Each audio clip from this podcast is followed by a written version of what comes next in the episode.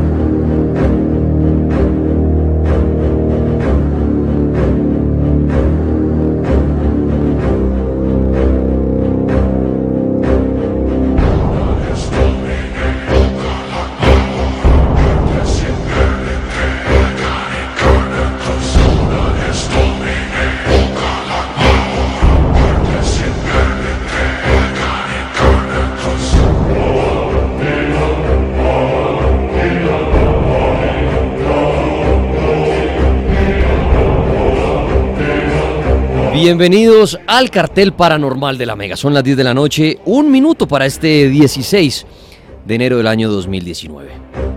Ya se bajó el telón de la primera parte, donde hay risas, algunas historias de casi infieles y más, pero ahora entramos en el cartel paranormal.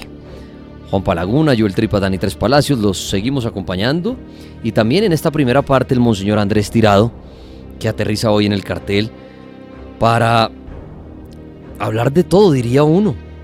Claro, la ventaja que tiene el padre es que maneja muchos temas en todo esto lo paranormal, porque aparte de responderle a usted preguntas de la iglesia, del Vaticano, del Papa, misterios, quiere la misa, todo esto, puede contarle a usted de situaciones de exorcismos, que también es algo en el que él trabaja bastante. Puede usted preguntarle sobre brujería, bueno, una cantidad de preguntas que usted le puede hacer al Padre.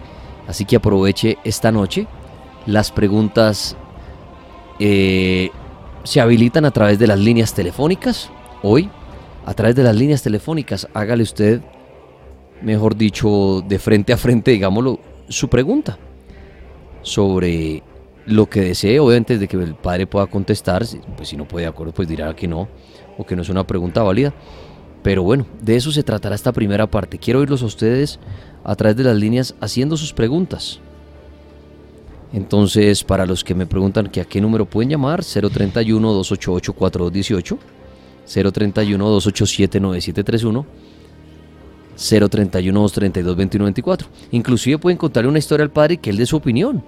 Algo que a usted le esté pasando en su casa, que siente que algo lo atormenta, que siente que se le apareció un demonio, o que siente que se le apareció un ángel, que eso puede ser verdad, que escuchó la voz de Dios, de, de su Dios, digámoslo así. Todo eso lo puede contar la noche hoy a través de las líneas telefónicas. eh, los amigos en Twitter, numeral confesiones en el cartel. Numeral confesiones en el cartel.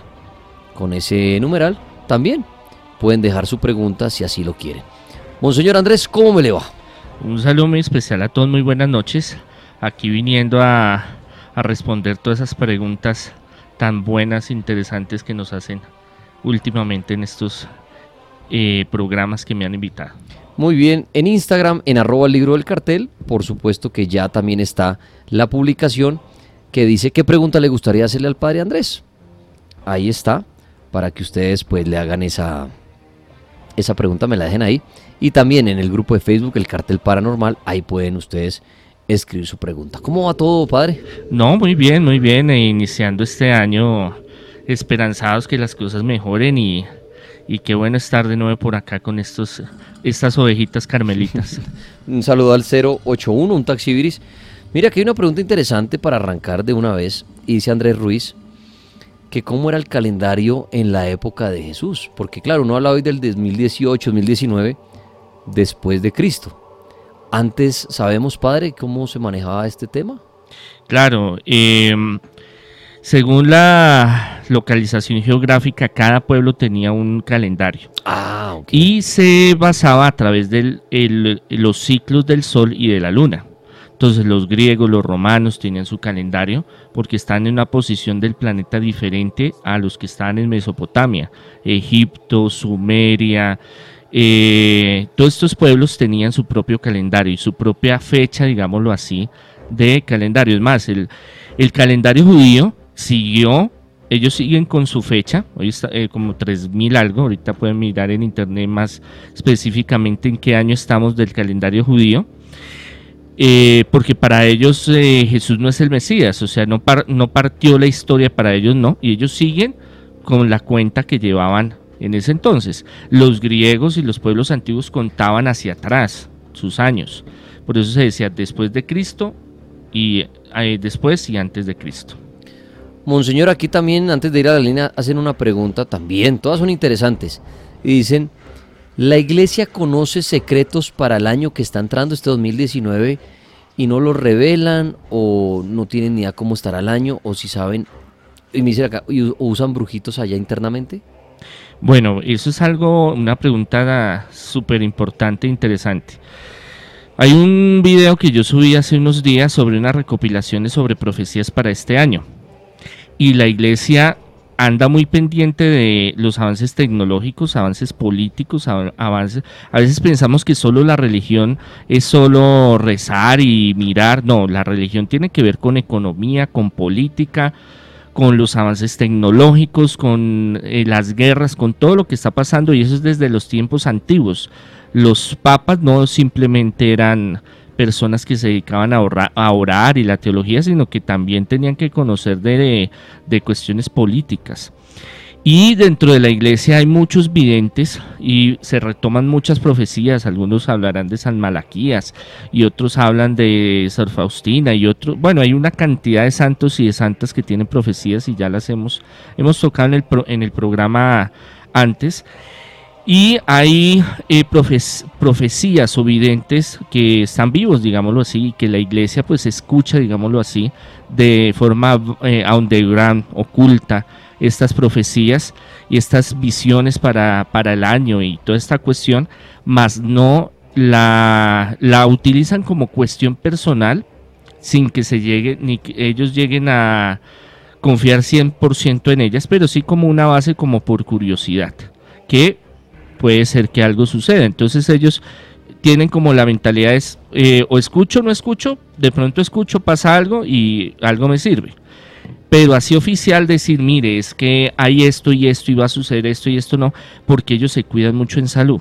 La profecía es algo que puede suceder, pero no es 100% verídico que va a suceder o cómo se va a eh, suceder o cómo se va a interpretar.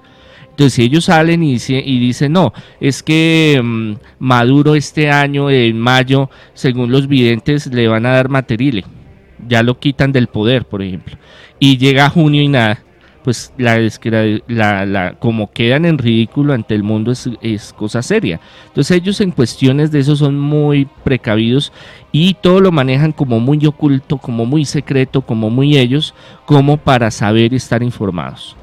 Muy bien, vamos a las líneas. Aló, Mega, buenas noches. Eh, buenas noches. Sí, ¿con quién hablamos? Con Billy. Billy, bienvenido al Cartel Paranormal. ¿Qué pregunta o historia quiere contarle a Monseñor?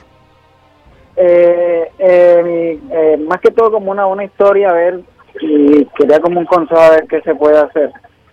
Lo que pasa es que mi abuela, que en paz descanse, la mamá de mi papá, en su vida le utilizó mucho los, videntes y, cosas así para, para suerte, para los negocios.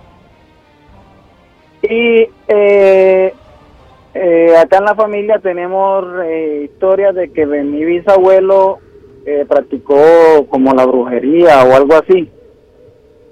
Entonces, de, yo tengo desde que tengo conciencia, como de los seis años, en mi casa se ven sombras, se sienten las cosas, que se rueda. Por lo menos podemos estar durmiendo y de pronto usted siente que, que está caminando alguien en la casa e incluso tengo un hermano menor que tuvo problemas, eh, que incluso tuvo hasta en psiquiatría porque él decía que veía un señor de sombrero negro, un señor de sombrero negro que lo atormentaba, que lo atormentaba, como por unos dos años. Y eso se le quitó más que todo pues con un amigo de la iglesia. Y yo soy conductor, yo manejo en carretera y también tengo eh, como que veo sombras en la carretera, como que hay veces que paro, pues, paro a descansar en, partes solas y siento que me atormenta, que no me dejan dormir. Y supuestamente personas me han dicho de que eso, o sea, a raíz de, lo que hacía mi familia, mi abuela, mi bisabuelo, las cosas que ellos hacían anteriormente, lo que ellos practicaban, supuestamente se, se les refleja al resto de la familia. O sea, la actividad paranormal que usted siente en su casa y en su vida personal, porque también en las carreteras lo siente, ¿cree usted que, y le han dicho que esa raíz de su abuela y su bisabuelo que estaban metidos en el mundo de la brujería, ¿sí? Sí, señor, eso. Bueno, padre, ¿qué podemos decir de eso respecto a la brujería? Eh, un consejo muy especial, eh, cuando esté manejando ya los taxíes, como dice eh, Daniel, y los conductores y esto, y, las, y todos los que pues subimos a un Transmilenio, nos subimos a un taxi, o en nuestro carro salimos, siempre cerrarse con la sangre de Cristo es muy importante porque se evitan muchos accidentes. Es, eh, uno a veces carga con muchas cosas y eso se vuelve en cadenas genealógicas. Y aquí en Colombia es muy fuerte. Mire, de todos estos años y de tanta gente que he conocido, siempre cuando uno hace una investigación, y hace la reconstrucción del árbol genealógico, encuentra que alguien la embarró en la casa. Abuelo, abuela, tíos, sobrinos, primos. Y eh, sobre todo eh, los abuelos tenían esa costumbre de hacer cosas y no pensaban en los, en los hijos, en los nietos, sino que ellos vivían como su momento. Y decían, yo voy a hacer tal pacto, yo voy a hacer tal brujería, yo quiero fama, yo quiero dinero, yo quiero esto y lo otro y terminan volviéndose unas cadenas fuertes que eso repercute en, en la familia. Entonces uno ve que el, el abuelo, el, bisabuelo, el abuelo, el padre, el hijo, los nietos viven ciertas cosas muy parecidas y eso es una costumbre aquí en Colombia. Siempre ha habido, hay de lo que yo conozco en todas las ciudades que he estado, esa tendencia de nuestros abuelos, bisabuelos hacer sus cosas y eso nos afecta buscar eh, de algún líder, eh, alguna persona espiritual, algún sacerdote, pastor, eh, bueno, el que usted se siente identificado y empezar un proceso de rompimiento de cadenas genealógicas, que eso no es fácil, eso lleva tiempo, es un proceso, es, de disciplina, pero va a garantizar de que el futuro se vaya cambiando y la y su heredad, o sea, sus hijos de sus hijos, vaya cambiando esa circunstancia. Muy bien, acá preguntan antes de ir a las líneas, padre, ¿el Vaticano ¿Qué opina de venderle el alma al diablo? Sobre el alma al diablo, eso sí es una realidad. bueno, en, esto? en, los hechos, en los escritos más antiguos se habla de los pactos y esos pactos de venderle el alma. Lo que pasa es que hay una cuestión, hay dos áreas, una que es la teológica o, lo que se piensa de, de que el alma es un regalo que Dios nos da, pero como tenemos libertad, nosotros podemos pasarnos al bando que queramos. Entonces cuando usted hace un pacto, usted lo que hace es pasarse a, al enemigo Ajá. y se pasa completamente, su cuerpo y su alma. Ok. Pero eso se puede romper, eso no es que sea eterno a menos de que usted quiera seguir con él eternamente. Entonces sí, hay, eh, desde la parte teológica y ahora desde la parte real de los testimonios que y procesos que se han llevado desde tiempos muy antiguos, desde el inicio, digamos, de, de la iglesia hay muchos eh, recopilaciones de testimonios donde muchos vendieron su alma al diablo y vieron muchas manifestaciones en la Edad Media y hasta el día de hoy hay muchos que, que hay investigaciones sobre el, sobre el caso. El hecho es que como son casos muy específicos y complejos, no se puede decir de que en todos los casos opere lo mismo o vaya a dar resultados iguales. Entonces la iglesia, lo- el- el, eh, la postura de la iglesia ante, ante eso es que somos libres, tenemos nuestro libre albedrío y nosotros escogemos con quién queremos estar. Ese vender el alma no es algo que sea eh, una cuestión de que yo se la doy y ya quedo así, no, sino que siempre con Cristo podemos liberarnos y romper eso. Muy bien. Aló, la Mega, buenas noches. Sí, buenas noches. Sí, ¿con quién hablamos? Con Roberto. Roberto, bienvenido al Cartel Paranormal. Eh, ¿Qué pregunta tiene para Monseñor Andrés? No, la pregunta sería, mm, yo escucho que los evangélicos incluso llegan a decir que la pobreza es una maldición, que ellos hablan mucho de prosperidad. La Iglesia Católica más bien habla de, eh, digamos, de la pobreza, de la humildad, de que la Virgen se le aparece a los pobres. O sea, hay un contrasentido entre el catolicismo y los evangélicos. Realmente las escrituras, eh, ¿qué dicen al respecto? ¿Quién tiene la razón sobre esto? Gracias. Eh, lo que pasa es que tanto en la iglesia católica como en las iglesias evangélicas hay personajes que se van a los extremos. Entonces, eh, unos mantienen una teología, eh, por ejemplo los evangélicos, una teología que se llama o o, eh, protestantes, que ese es el término eh, que se debe usar, sobre la teología de la prosperidad. Y entonces eh, se mide el amor de Dios y cómo Dios está con usted en plata. Entonces usted tiene, entre más plata, Dios lo ama más. Son conceptos que se utilizan, digámoslo, de esa forma. O si usted da más dinero a la iglesia, Dios lo va a querer más, por ejemplo, dependiendo de cada iglesia, porque cada iglesia protestante, cristiana, evangélica tiene doctrinas diferentes, no, no son unificadas. Y en la iglesia católica, entonces hay diferentes eh, eh, opiniones, pero desde la Edad Media se ha, se ha manejado un perfil bajo, digámoslo así, que entre más pobre, más mal, más estar eh, pasando necesidades, pues va a tener más favor de Dios. Pero lo que se, lo que la mayoría de teólogos en el mundo eh, es- llegamos a un consenso, a un equilibrio, donde Dios quiere que tengamos, Dios quiere que seamos felices en muchas áreas, pero sin llegar eh, a obsesionarnos con el dinero ni las riquezas. Y eso lo prueba cualquier religión y espiritualidad en el mundo, que las riquezas ayudan en muchas cosas, pero tampoco es que van a dar la felicidad en todo sentido, porque la vida humana es muy valiosa y, y hay muchas formas de llenar la vida, no solo con la cuestión económica.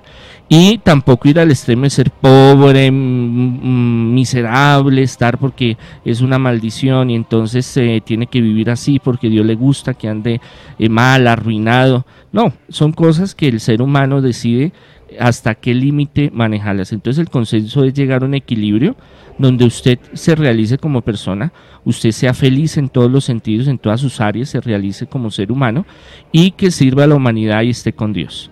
Acá en arroba el libro del cartel en Instagram dice Diana. Tengo una amiga que compró un apartamento no en un noveno piso. Ella tiene un niño de cuatro añitos. Y él dice que él vio una abuelita en la habitación de él. ¿Qué debe hacer ella? Porque no entiende. Eh, porque además dice, el piso es alto, es nuevo. ¿Por qué pasa esto que el niño esté viendo una abuelita en su cuarto? ¿Y qué Eh, recomendación dábamos, señor, si, si se trata de pronto de un fantasma o algo así? No, puede ser un espíritu, claro. Bueno, fantasma, la, la palabra fantasma Desde 1800 en Europa la catalogaron cuando empezaron a ver el boom de lo- la mediunidad y las apariciones fantasmales como el Gasper, ¿no? Como el fantasmita que se pone la sábana. Ajá. Pero no es un los, las entidades, los espíritus no son fantasmas como lo vemos, pero sí tienen eh, forma de, materializarse, digámoslo así, a los niños, de, de mostrarse muy real para que lo entendamos. Y ellos no entienden de la realidad, para, ellos son espíritus, ellos no, no, para ellos una pared arriba, abajo es lo mismo, para ellos no hay, ellos no van y le tocan a la puerta y le dicen, venga, mire, es que yo soy el fantasma, o yo soy Gasper, me deja entrar, que es que quiero ir a asustar a su hijo, no, ellos van pasando por un lado, por el otro. También a veces es que los niños se sugestionan mucho, entonces hay que preguntarle al niño qué es lo que, lo que él ve, qué es lo que él siente, pero muy importante eh, enseñarle a hacer la oración del ángel de mi guarda, rociar con agua bendita la casa, invitar a algún sacerdote o pastor o el líder que usted quiera de su espiritualidad, el que eh, su merced se sienta más cómodo, para que vaya y haga una bendición especial, una armonización, una limpieza del hogar. Puede ser algún espíritu que ande por ahí molestando, es muy posible y hay muchos casos donde sí, los niños y los animales son muy sensibles, eso lo hemos hablado en varios programas, que ellos sienten y ven muchas cosas que nosotros eh, cuando vamos creciendo, cuando vamos desarrollando la conciencia se va perdiendo. Pero eh, es importante también ponerle cuidado, a veces nosotros a los niños les decimos, ay no, vaya, acuéstese, no moleste. Ay, mami, es que me están asustando, es que me, veo, escucho voces como la película. Sí. Y muchas veces es cierto, y eso causa muchos problemas. A mí me traen muchos muchachos y niños con muchos problemas porque no le pusieron eh, atención a tiempo. Y otros sí son a veces sugestiones, a veces que comieron mucho en la noche, o a veces tienen fiebre y tienen algo que se llama delirios. Pero cuando es repetitivo y cuando hay- se investiga y se ve que realmente es una entidad que está molestando, hay que buscar ayuda y una ayuda profesional para que les colabore.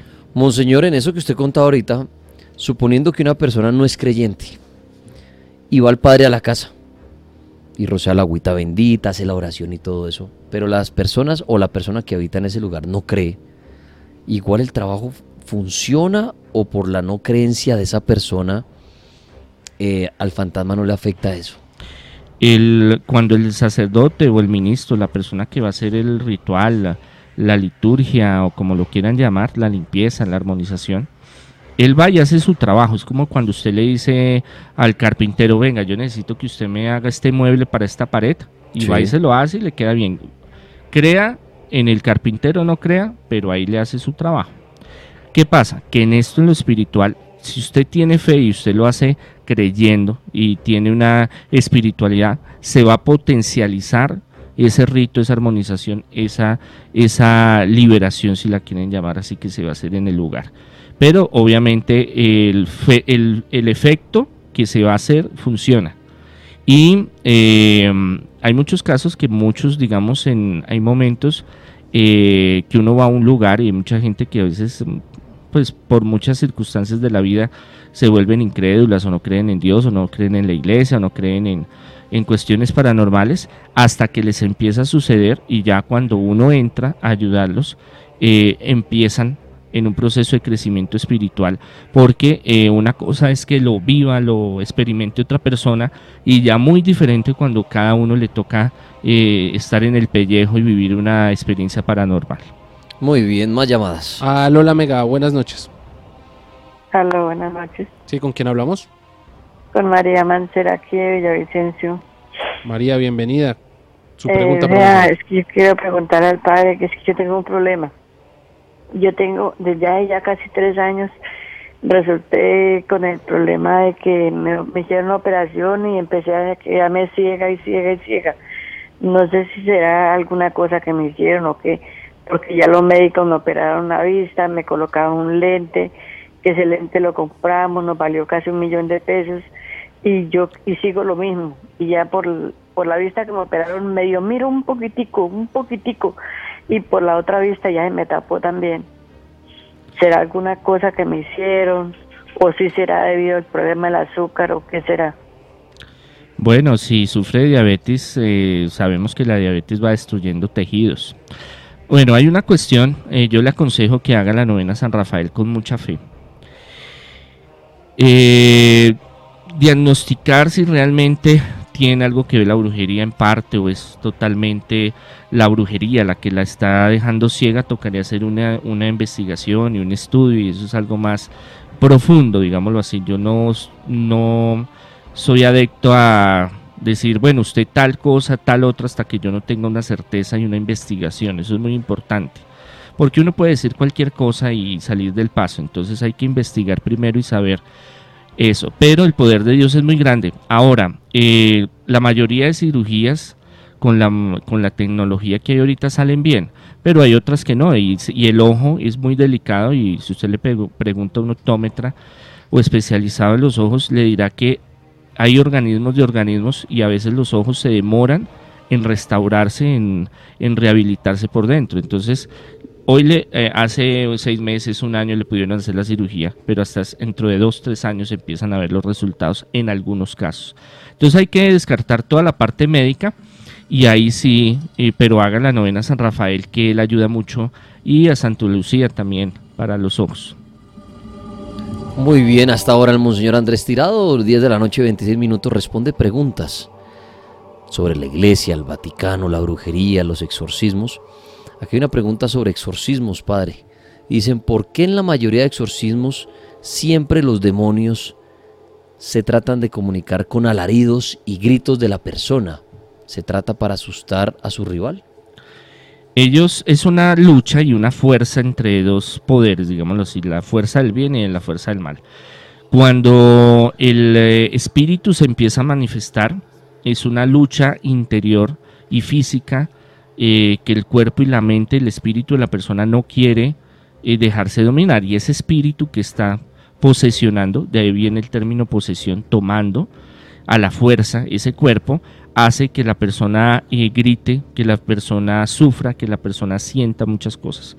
Y sobre todo cuando se empieza a orar o se empieza a hacer em, algún ritual, alguna oración de liberación o, o, hay una persona profesional en esa área, pues el espíritu siente, ese demonio, ese espíritu que está tomando esa posesión, ese cuerpo, siente dolor, sufrimiento, rabia, ira, se vuelven agresivos porque sienten ese choque eh, espiritual de esas dos fuerzas, la fuerza del bien y la fuerza del mal, y esa es una forma en que ellos se manifiestan de que hay una posesión. Acá dicen, Padre, ¿es necesario confesarse frente al Padre en la iglesia o simplemente yo puedo arrepentirme de mis pecados en el lugar que yo quiera? Claro, no, nosotros nos podemos, Dios está en todas partes y usted puede arrepentirse de corazón donde usted quiera pero hay, hay algo muy importante. En Juan, eh, en el Evangelio de Juan, eh, Jesús le dice a los apóstoles, los pecados que ustedes perdonen serán perdonados. Entonces, hay dos partes en la confesión.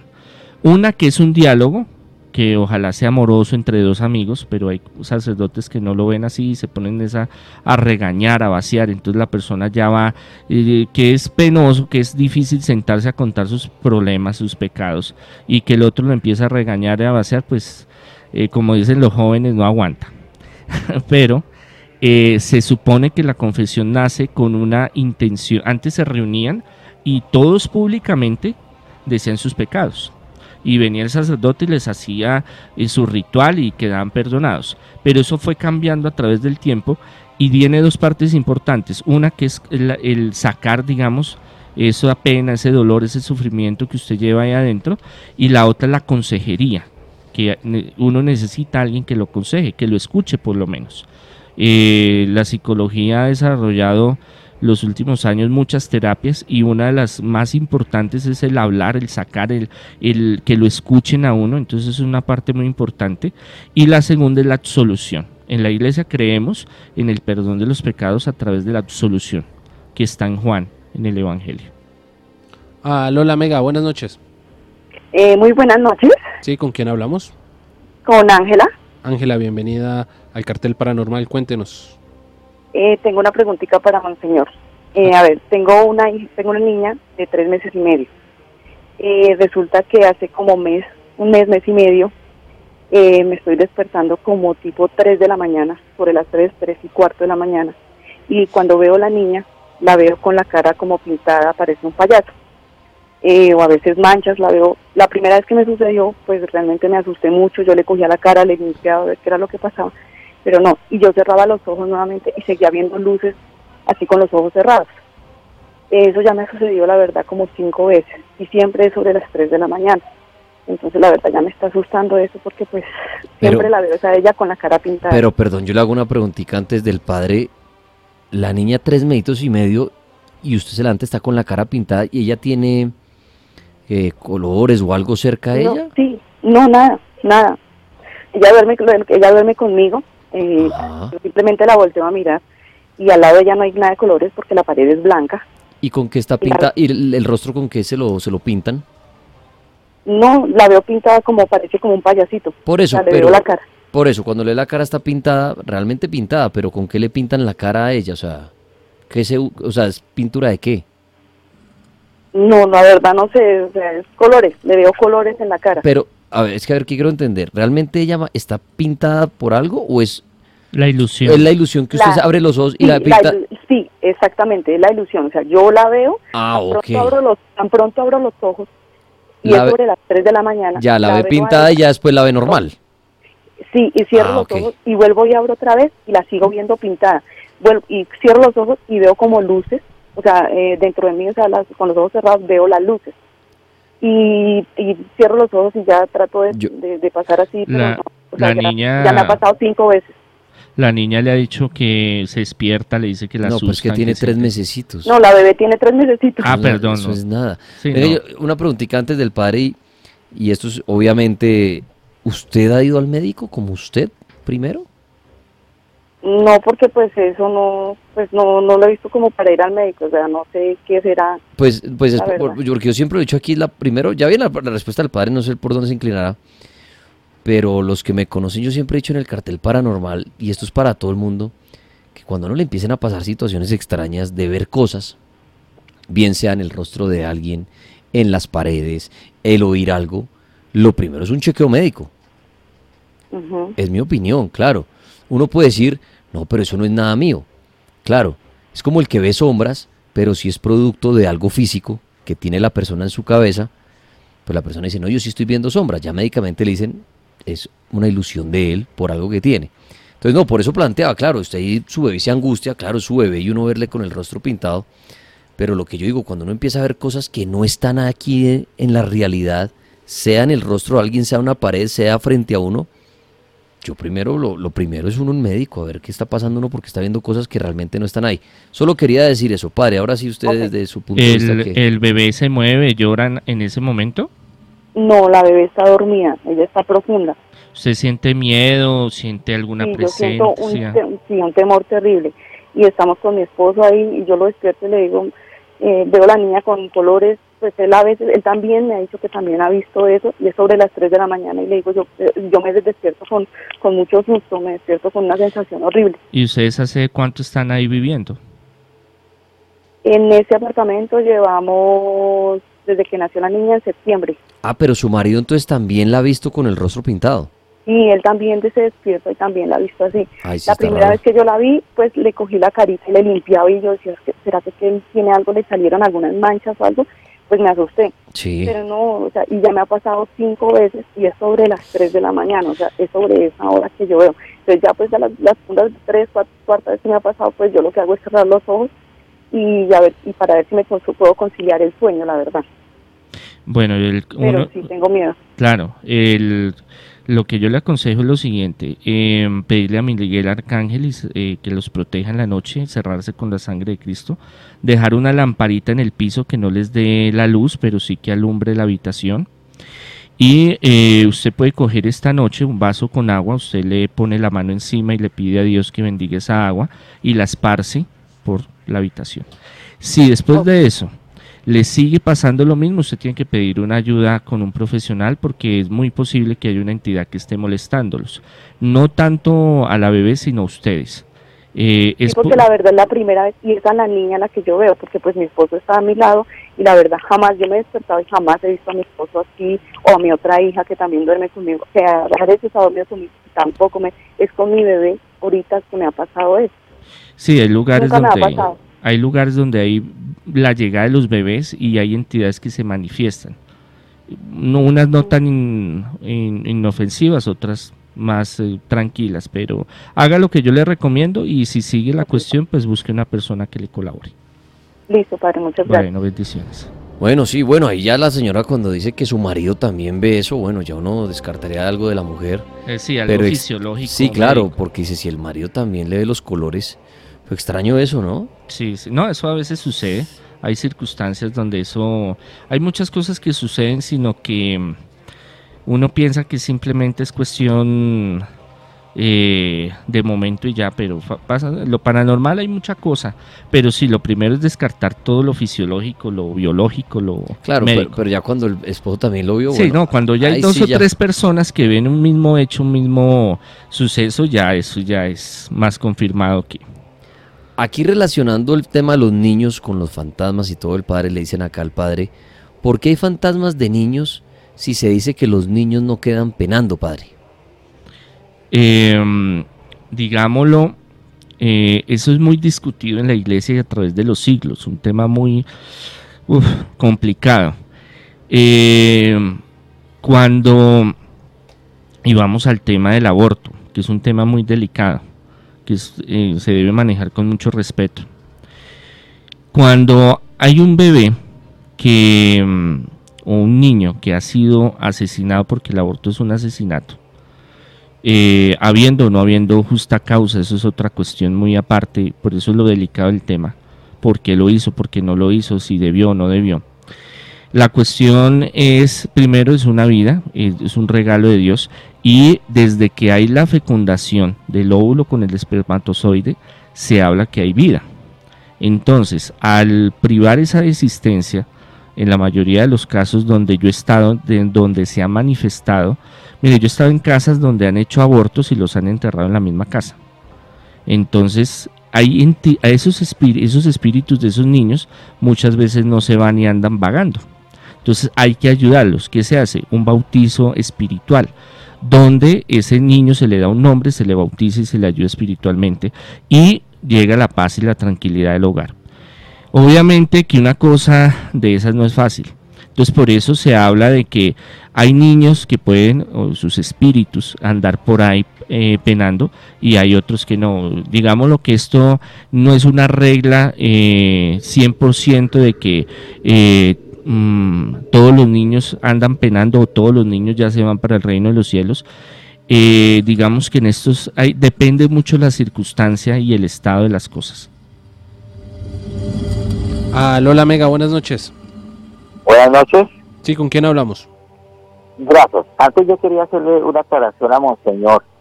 Eh, los judíos no están en el año 3000 y pico, Monseñor, están en el año 5600 y pico. Y en la época de Jesús, las tribus judías, incluida la de Jesús, la de los efesios, se regían por el calendario lunar.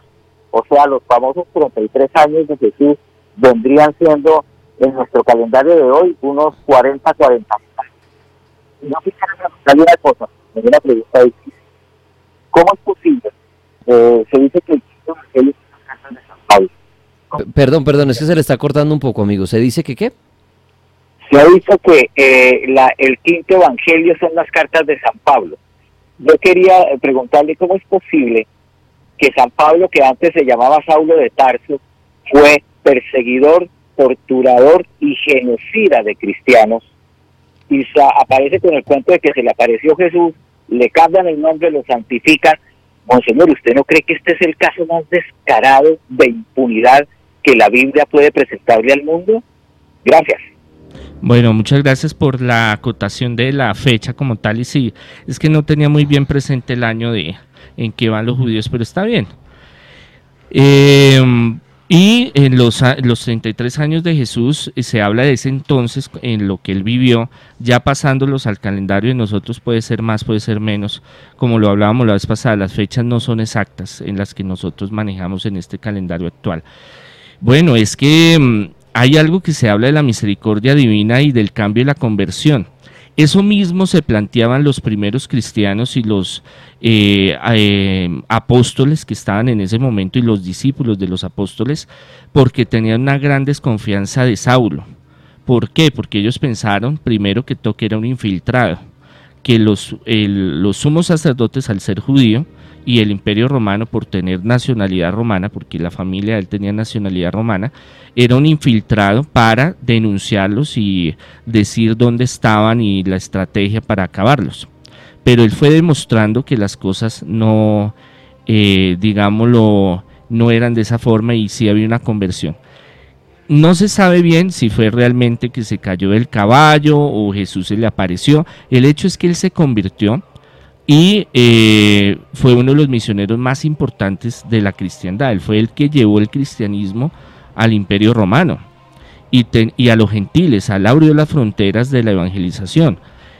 ¿Qué pasa? Que nosotros debemos de entender que una cosa es el pecado y la otra es la misericordia de Dios. Dios le da oportunidades a todo el que se quiera convertir.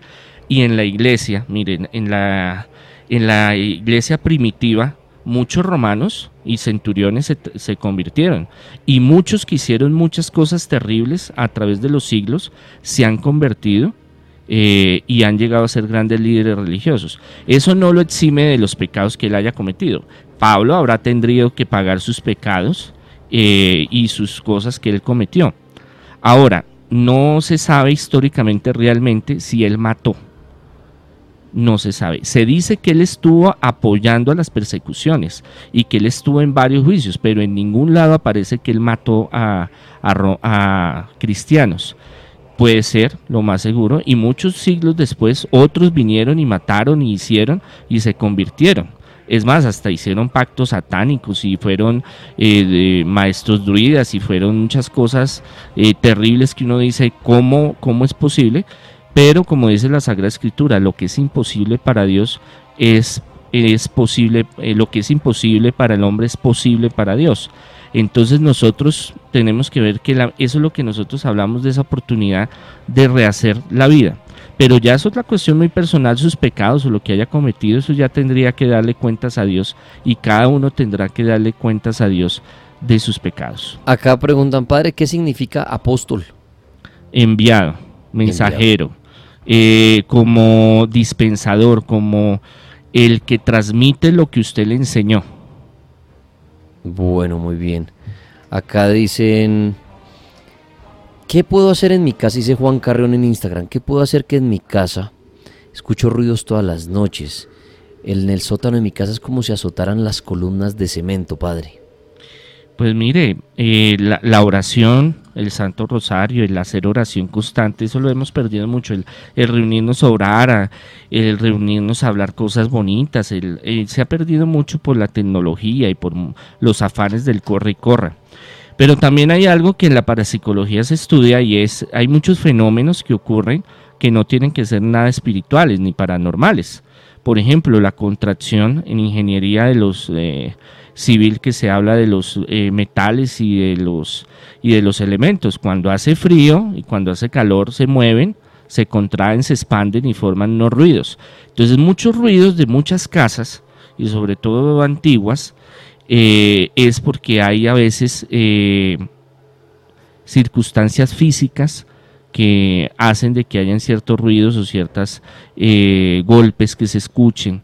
Pero eh, si usted quiere querer también sanearse y quedar tranquilo, eh, lleve a un sacerdote o un pastor o alguno de la eh, religión, espiritualidad que usted profese, ahorita hay bastantes, que usted crea y tenga fe y que le haga una bendición especial. Mire, todos los cultos, todas las religiones, todas las espiritualidades, los indígenas, todas las religiones tienen como una especie de ritual o de bendición de la casa y lo hacen frecuentemente usted hace un análisis antropológico histórico de las diferentes culturas y religiones, todas hablan de armonizar, de limpiar, de bendecir los hogares, las casas.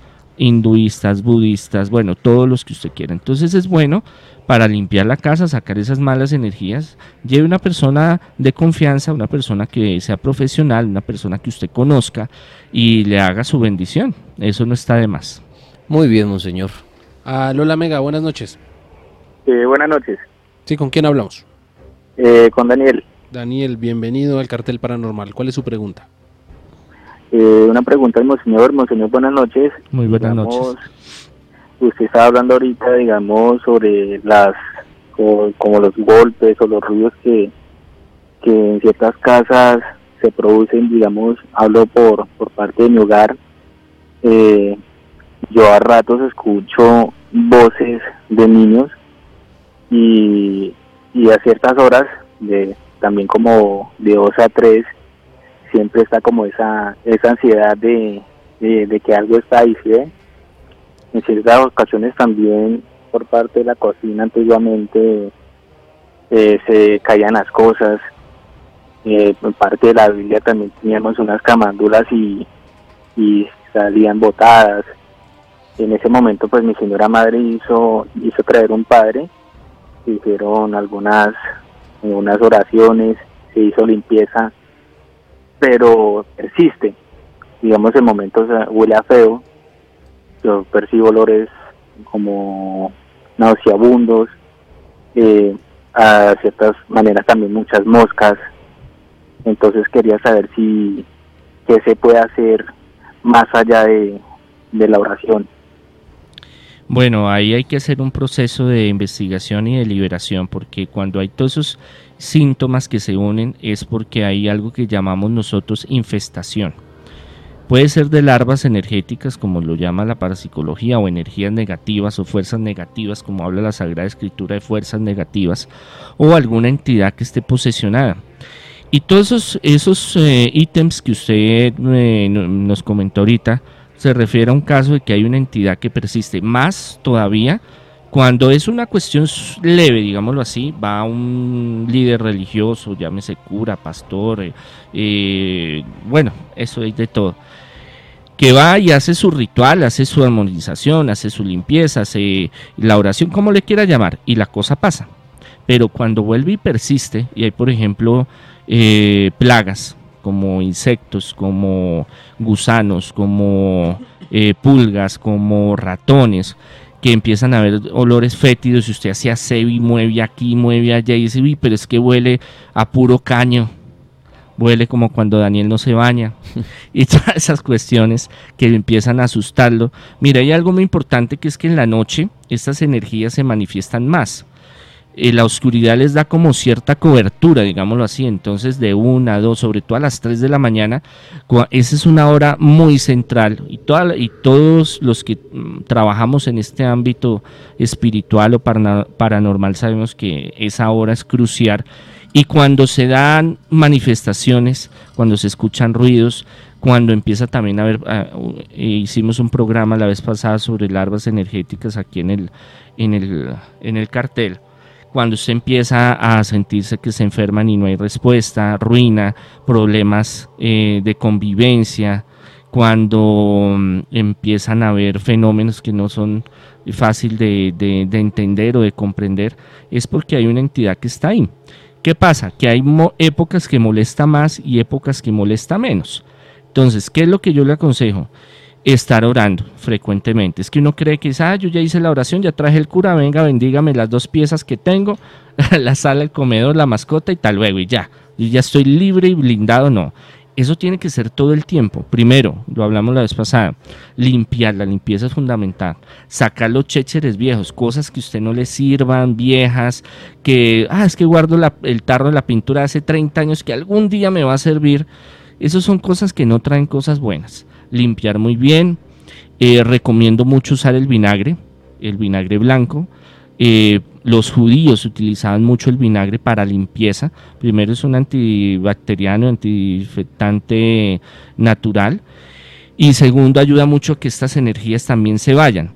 Eh, hacer oración constante, reúnase en su familia, un rosario, haga una novena o simplemente dele gracias a Dios Antiguamente nos sentábamos a almorzar, a cenar y le damos gracias a Dios. Ahorita llega cada uno por su lado, calienta, come, hasta luego y chao. Entonces la unidad familiar es importante y busque, busque un profesional que le ayude en un proceso que eso lleva tiempo y, y, investigación. Monseñor Andrés, preguntan aquí en Twitter con numeral Confesiones en el cartel, ¿existe el pecado generacional? Y si existe, ¿cómo se rompe ese pecado? El pecado generacional son esas mismas cadenas genealógicas. Digamos lo que el pecado no se transmite porque el pecado que cometió su papá tiene que pagarlo su papá. Pero ¿qué se transmite? Esa energía o esa tendencia y eso se vuelve cadena genealógica.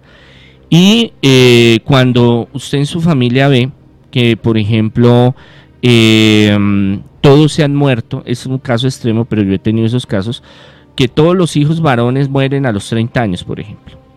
O que todos están en ruina, o que todos son divorciados, o que todos, bueno, cosas que se repiten y que no tienen lógica. Bueno, todos tenemos problemas, hay separaciones, hay ruinas, bueno, hay de todo en la vida, pero cuando es sistemático, cuando se repite, es porque muy seguramente hay una cadena genealógica.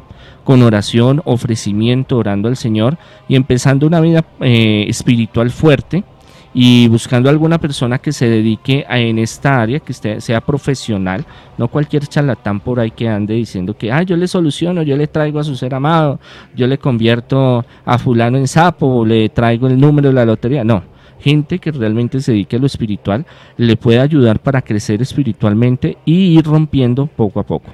Las cadenas genealógicas son muy difíciles de romper, se necesitan mucha disciplina, es de tiempo y de constancia, pero cuando se rompe no solo se libera usted, sino libera a sus hijos y toda su heredad, toda la descendencia.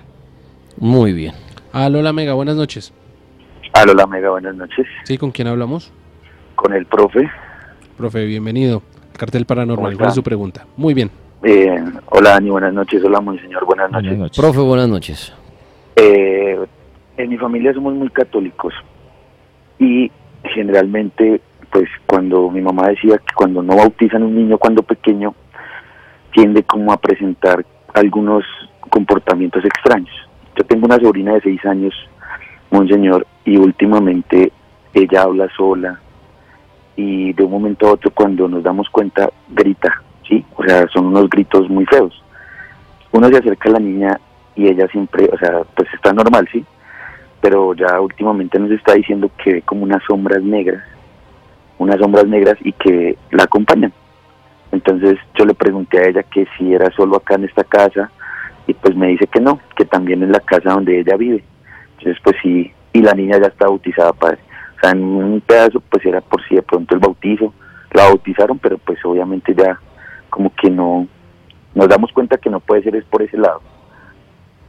Bueno, muchas gracias por la pregunta. Mire, eh, le puedo responder lo siguiente. Los que no están bautizados eh, están un poco más sensibles a, a sentir esos ataques espirituales.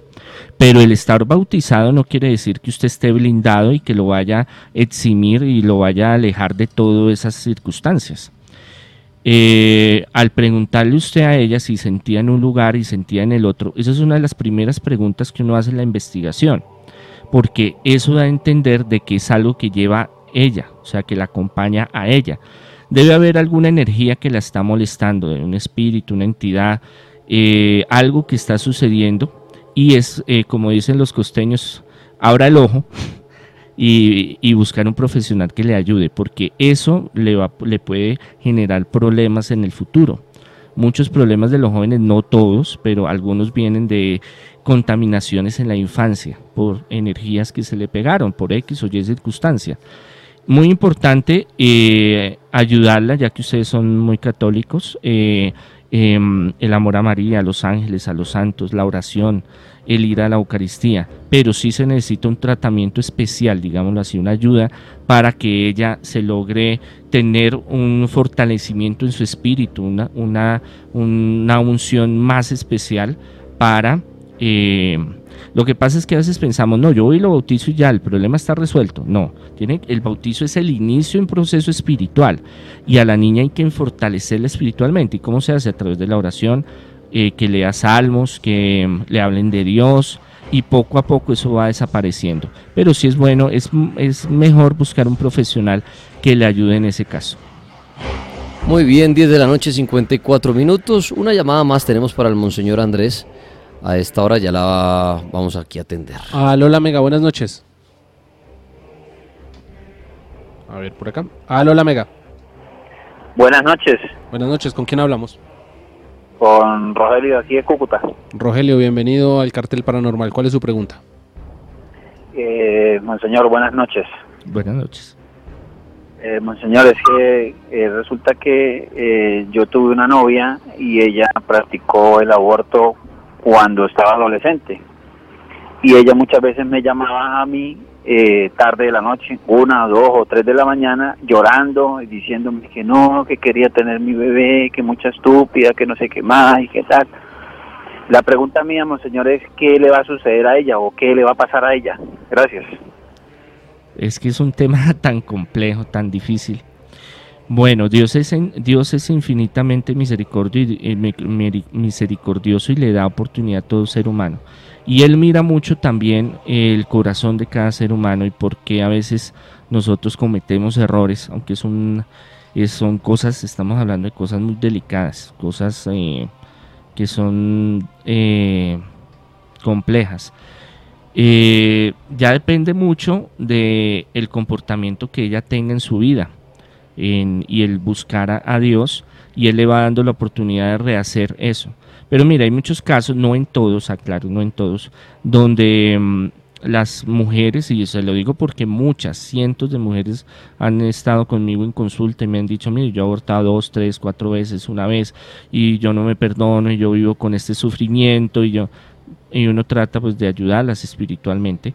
Y muchas veces estos eh, niños, digámoslo así, se les aparecen, las perturban, eh, sienten cosas, no en todos los casos, pero en algunos sí. Entonces también hay una, una- un fenómeno espiritual, diría yo, en ese caso. Y psicológicamente y físicamente, espiritualmente, no, eh, no conozco la primera mujer de tantas que he conocido que diga, no, yo aborté y me siento muy feliz y realizada. Habrán algunas, yo creo, de pronto tal vez, pero la mayoría pues sienten un gran dolor y ese es un sufrimiento profundo que, que ellas cargan. Unas lo pueden llevar con mayor fortaleza, otras viven un suplicio en su vida. Así pasan los años. Monseñor Andrés Tirado, pues me encanta haberlo tenido en el cartel paranormal en esta primera hora. Agradecerle por esas respuestas que le da a los oyentes que tienen alguna duda en todos estos temas que usted pues vive día a día. La gente que lo quiere contactar para el tema espiritual, eh, liberaciones, ¿en dónde lo puede hacer? Sí, para sanación, liberación, consejería espiritual, ayuda en progreso. Ah, salud al 600-3445 en las tardes en Bogotá, en Twitter, Facebook, Instagram, eh, Congregación Sacerdotal Internacional Católicos Independientes, Monseñor Andrés Tirado. En YouTube, en el canal, todos los días subimos material, ahí también hay la Escuela de Alta Espiritualidad, cursos de todo lo que es paranormal, sanación, liberación, consejería espiritual, todo eso ayuda y estamos para servirles. Monseñor Andrés, muchísimas gracias. Dios los bendiga, infinitas bendiciones, muchos éxitos. Por favor, ya que se van a dormir o van a seguir escuchando el programa, cuando vayan a dormir, orar, cerrarse con la sangre de Cristo y pedirle a Dios su protección. Ya vienen las historias paranormales de nuestros amigos oyentes. El mundo paranormal se apodera de tu radio. Este es el cartel